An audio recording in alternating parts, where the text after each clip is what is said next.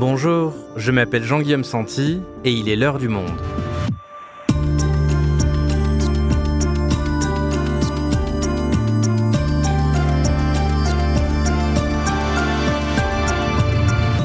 Aujourd'hui, pourquoi le chantier de l'autoroute A69 entre Toulouse et Castres suscite-t-il autant la controverse? Ce projet, qui date des années 1990, mobilise contre lui des associations écologistes et des collectifs depuis plusieurs mois. Il faut dire qu'abattre des arbres pour bétonner et faire rouler des voitures incarne aux yeux de militants pour le climat tout ce qu'il ne faut plus faire pour lutter contre le changement climatique. Les promoteurs de l'A69, eux, répliquent que le projet désenclavera le département du Tarn avec des retombées économique positive et qu'il faut bien des routes pour accueillir des véhicules électriques. Bref, pour y voir plus clair dans cette bataille d'arguments, je reçois aujourd'hui mon collègue Rémi Barou, journaliste au service Planète du Monde qui suit le dossier. Tout comprendre à la controverse autour de l'autoroute A69, un épisode de Thibaut Henton, réalisation Florentin Baume.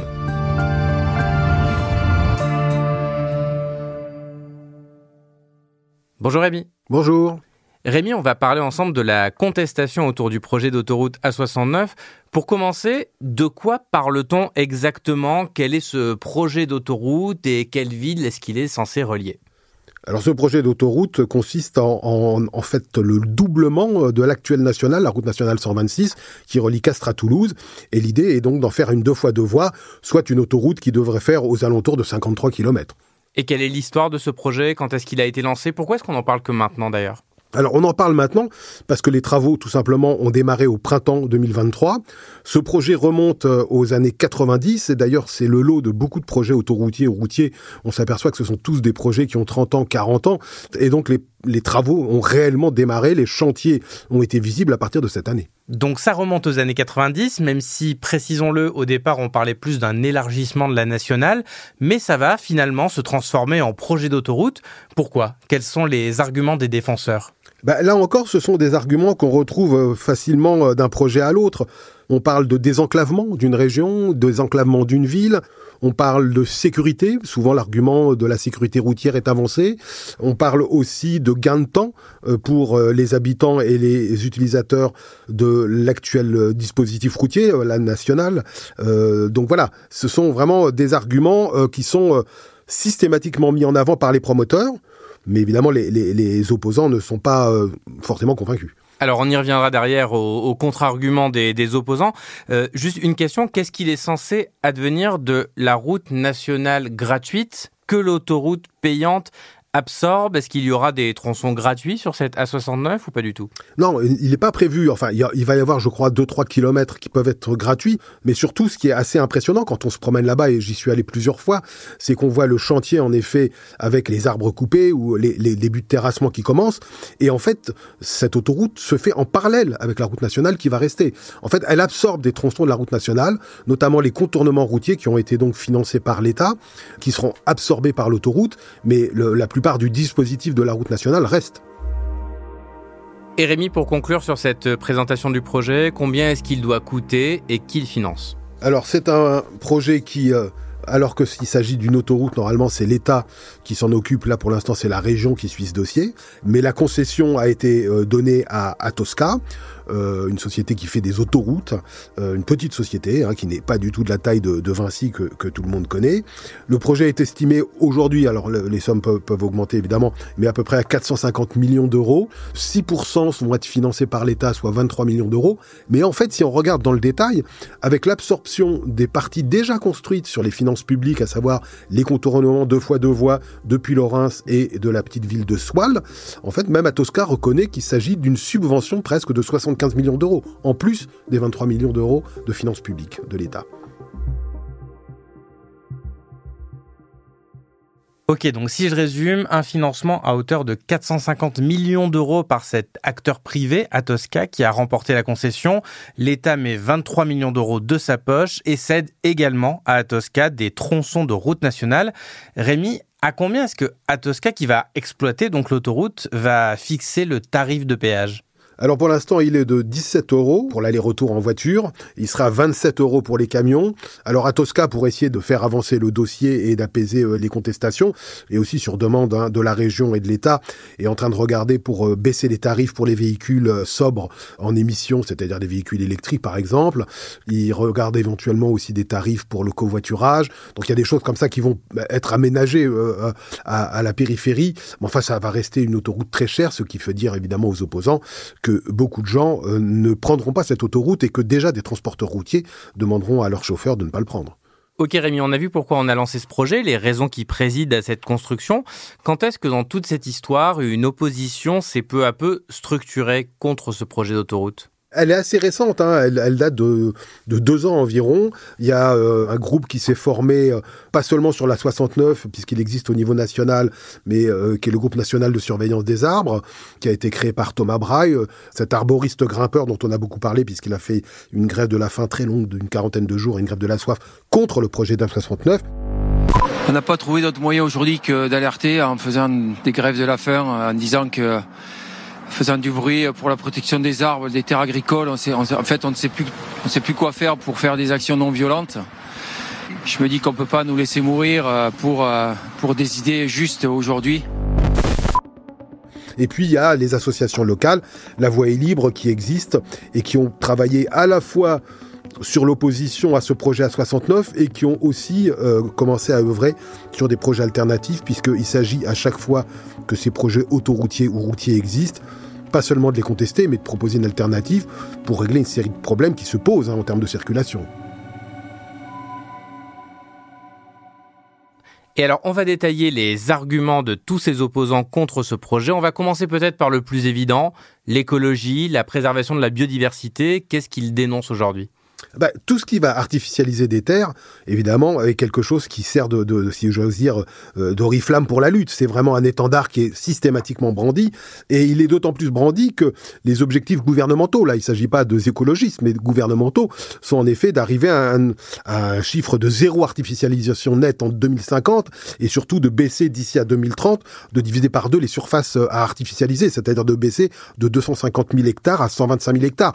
Alors, évidemment, tout projet qui vise à artificialiser, à faire disparaître des terres naturelles ou des terres euh, agricoles, rencontre euh, euh, évidemment une opposition franche et, et massive. Et que répondent les défenseurs du projet au fait que ce serait une catastrophe pour la biodiversité locale? Ils disent investir énormément, soit presque un quart de leur budget euh, sur des compensations environnementales.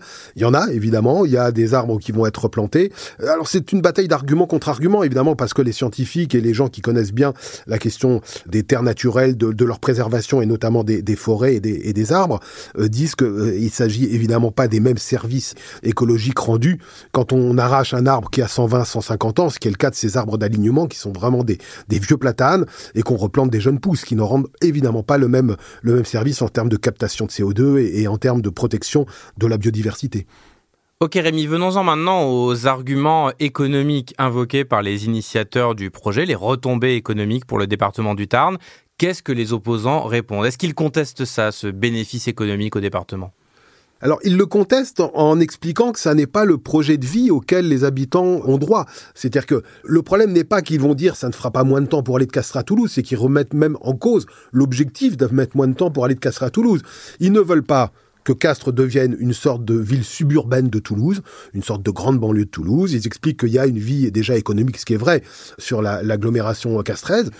Ils mettent en avant le fait que sur d'autres projets d'autoroute, notamment on pense à Albi, eh bien la vérification des gains économiques et sociaux n'ont pas été opérés. Ils expliquent aussi, et ça ça a été vérifié sur beaucoup de projets autoroutiers et routiers, que plus on va vite pour aller d'un point à un autre, et moins on a tendance à sortir de ce dispositif routier pour aller visiter ou pour s'arrêter.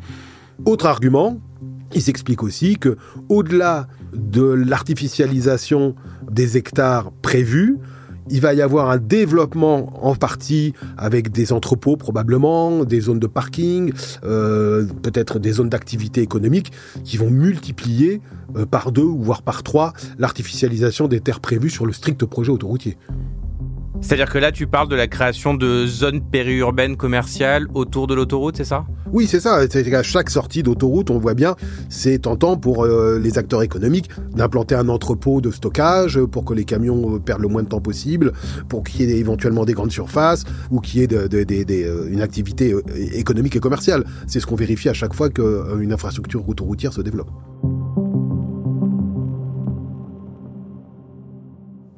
Ok Rémi, on a fait le tour de tous les arguments des, opposants qui sont contre ce projet. Qu'est-ce qu'ils réclament aujourd'hui concrètement?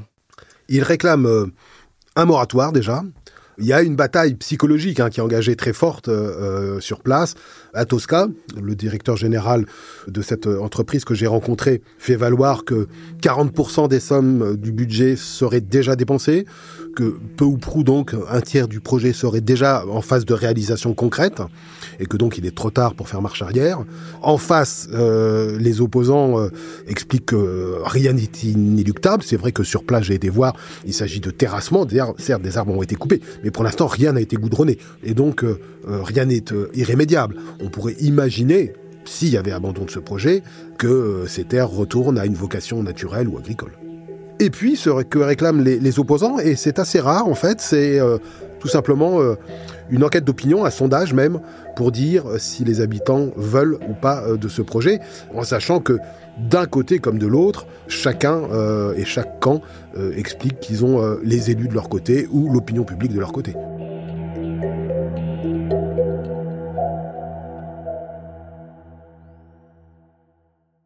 Alors justement, Rémi, tu nous dis que chaque camp se targue d'avoir le, soutien des, habitants de la région. Est-ce qu'on sait concrètement ce qu'ils en pensent, les, habitants du Tarn? On va dire que ça dépend de qui pose la question. Euh, si c'est le promoteur, euh, euh, il met en avant des sondages qui donnent large, un large soutien de la population et des élus locaux au projet d'A69. si on parle des opposants, ils font état eux d'une opinion publique locale qui serait plutôt hostile et d'élus. Alors, les élus locaux sont un peu moins nombreux, il faut le reconnaître, pour avoir posé la question à plein de maires. On trouve des maires qui sont contre, mais beaucoup des maires concernés directement par le projet sont plutôt pour. Après, si on décide de faire une consultation publique, on n'est pas sûr de gagner. Et alors justement, puisque tu parles des élus, du côté des autorités, à tous les échelons hein, d'ailleurs, puisqu'on a euh, le maire, le département, la région et l'État, est-ce que tout le monde est, uni dans la défense de ce projet autoroutier? Alors si on prend les autorités au sens des présidences, euh, que ce soit du département, que ce soit la région avec Carole Delga, donc présidente socialiste de la région Occitanie, indéniablement, ces directions-là euh, sont pour le projet mais à l'intérieur de ce qui apparaît comme relativement unanime, euh, toute tendance confondue, puisque le gouvernement soutient aussi le projet, euh, on s'aperçoit qu'il y a beaucoup d'élus qui manifestent, alors plutôt tendance écologiste ou la France insoumise, qui manifestent leur désaccord, des maires locaux aussi, qui sont pas forcément très nombreux, euh, et puis beaucoup d'élus municipaux, y compris de Toulouse, même si le maire de Toulouse est pour le projet. Et ces opposants, ils sont minoritaires ou est-ce que petit à petit leur nombre grandit? Je crois qu'il y a une évolution qui est en train de se faire, qui est liée notamment à, l'entrée dans la bataille récente des derniers mois des scientifiques, dont des appels importants ont circulé, 500 scientifiques de la communauté toulousaine et puis 2000 au niveau national, avec des signatures hein, prestigieuses comme euh, Valérie Masson-Delmotte et des gens du GIEC, qui ont demandé à, l'arrêt de ce projet à 69. Et j'ai l'impression, pour avoir été là-bas il y a plusieurs mois et très récemment, qu'il y a un début de bascule qui se fait avec des gens qui disent bon peut-être finalement c'est pas une bonne idée. En plus de ça, le projet, au fur et à mesure que les chantiers avancent, devient plus visible. Et qu'en pense le gouvernement? On a l'impression que le ministre des Transports, Clément Beaune, soutient le projet d'A69 et dans le même temps souhaite une revue de tous les projets autoroutiers. Ça semble euh, compliqué à réconcilier comme position.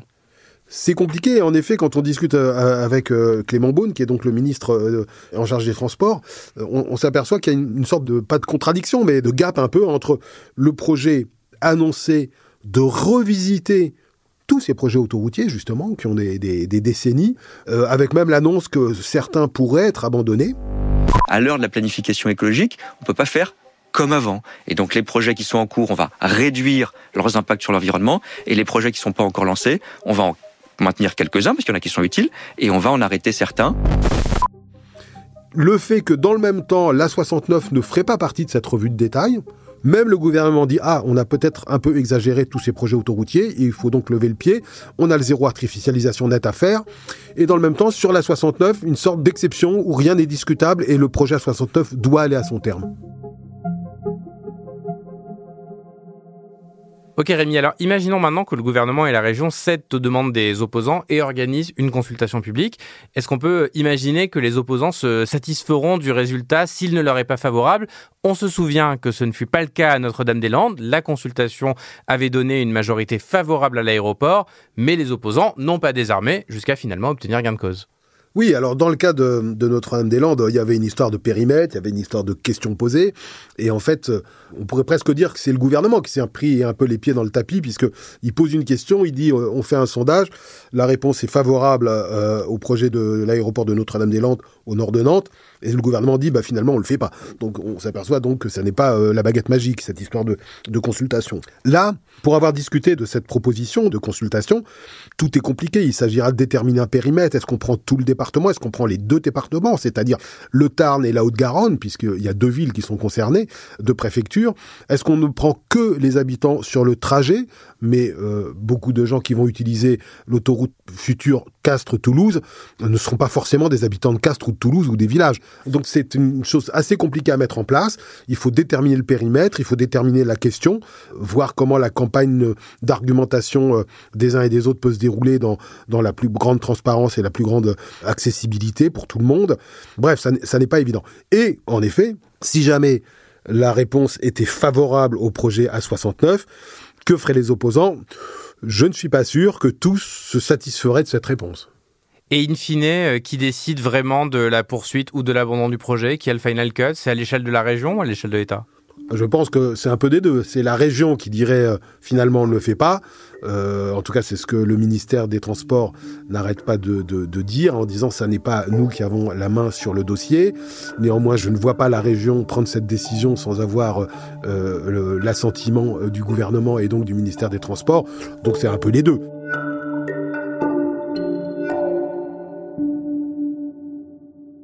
Rémi, j'aimerais maintenant que tu nous dises si les militants ont une chance d'empêcher ce projet d'arriver à terme. Déjà, on a vu qu'ils ont essayé il y a quelques semaines de créer une zone à défendre, comme à Notre-Dame-des-Landes, une ZAD, mais ils ont échoué. C'est peu probable qu'ils y parviennent?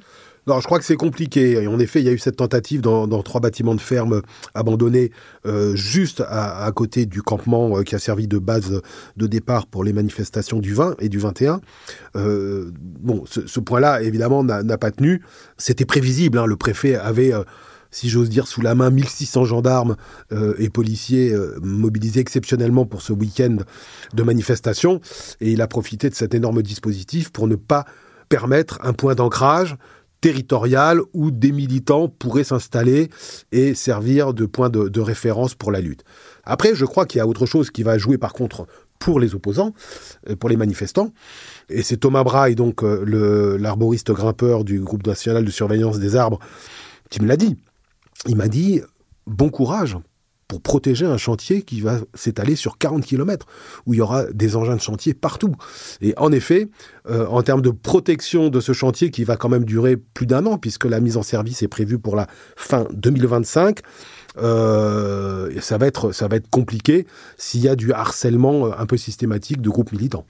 Et alors, qu'est-ce qui pourrait faire, selon toi, que ce mouvement-là euh, parvienne à faire reculer le gouvernement comme à Notre-Dame-des-Landes, ou au contraire, qu'est-ce qui pourrait faire qu'il finisse par se déliter? Je crois que pour que ces mouvements réussissent, c'est la conjugaison hein, toujours de trois facteurs, euh, c'est-à-dire le facteur d'une histoire euh, souvent paysanne, qui raconte quelque chose de la tradition, qui raconte quelque chose de l'histoire économique et sociale de l'endroit où le projet d'infrastructure s'implante, et ce souvent à travers des paysans, et ça c'est quelque chose que je constate sur à peu près toutes les luttes que j'ai pu suivre, que ce soit la RN 88 en Auvergne, que ce soit le contournement euh, à Rouen, que ce soit évidemment la 69 à Castres. Il y a cet élément-là, il y a un deuxième élément, c'est que cette lutte-là, d'un écho relativement local, voire régional, est devenu national, comme une sorte d'emblème de la lutte contre l'artificialisation. Et ça, ça a été notamment permis par euh, le fait que les soulèvements de la Terre, hein, qui sont très connus maintenant, depuis notamment la manifestation violente de mars dernier contre la méga bassine à Sainte-Soline, mais que cette on va dire presque fédération qui s'appelle les Soulèvements de la Terre, qui regroupe beaucoup d'organisations, a décidé de faire de la 69 un enjeu national. Et donc la visibilité de cette lutte est évidente, et ça s'est vu à travers le, nombre de véhicules qui venaient d'autres départements, voire même d'assez loin, pour apporter leur soutien lors de la manifestation du 20 octobre. Et puis un troisième élément, c'est la capacité que certains militants, qu'on peut appeler plus déterminés, auront à utiliser des outils euh, qui mettent en difficulté euh, la sécurité et donc les autorités et les obligent à mobiliser un dispositif de force de l'ordre permanent qui est d'abord onéreux et surtout voilà qui est chronophage en termes de mobilisation des forces de l'ordre.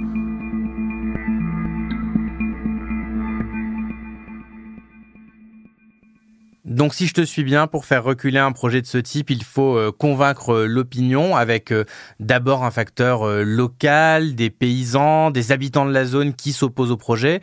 Il faut ensuite que ce combat soit médiatisé au niveau national.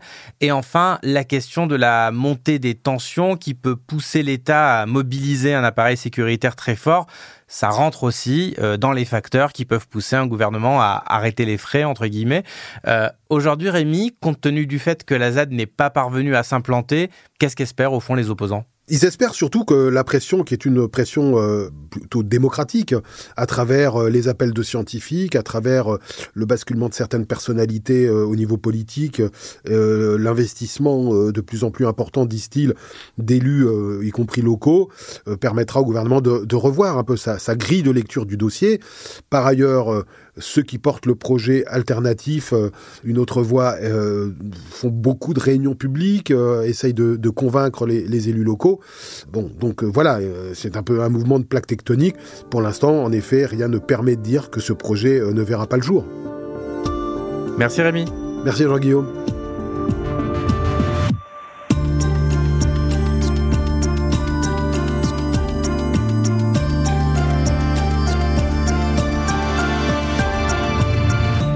Si ce sujet vous intéresse, sachez que vous pouvez dès maintenant aller plus loin et vous plonger dans les enquêtes de Rémi Barrault qui suit de près l'évolution de la controverse autour de l'A69 et plus généralement les mouvements de contestation écologiste. Comment?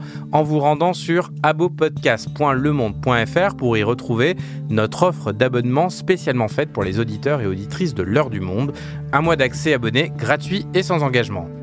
L'heure du monde est votre podcast quotidien d'actualité à retrouver tous les matins du lundi au vendredi. Merci de votre fidélité et à bientôt.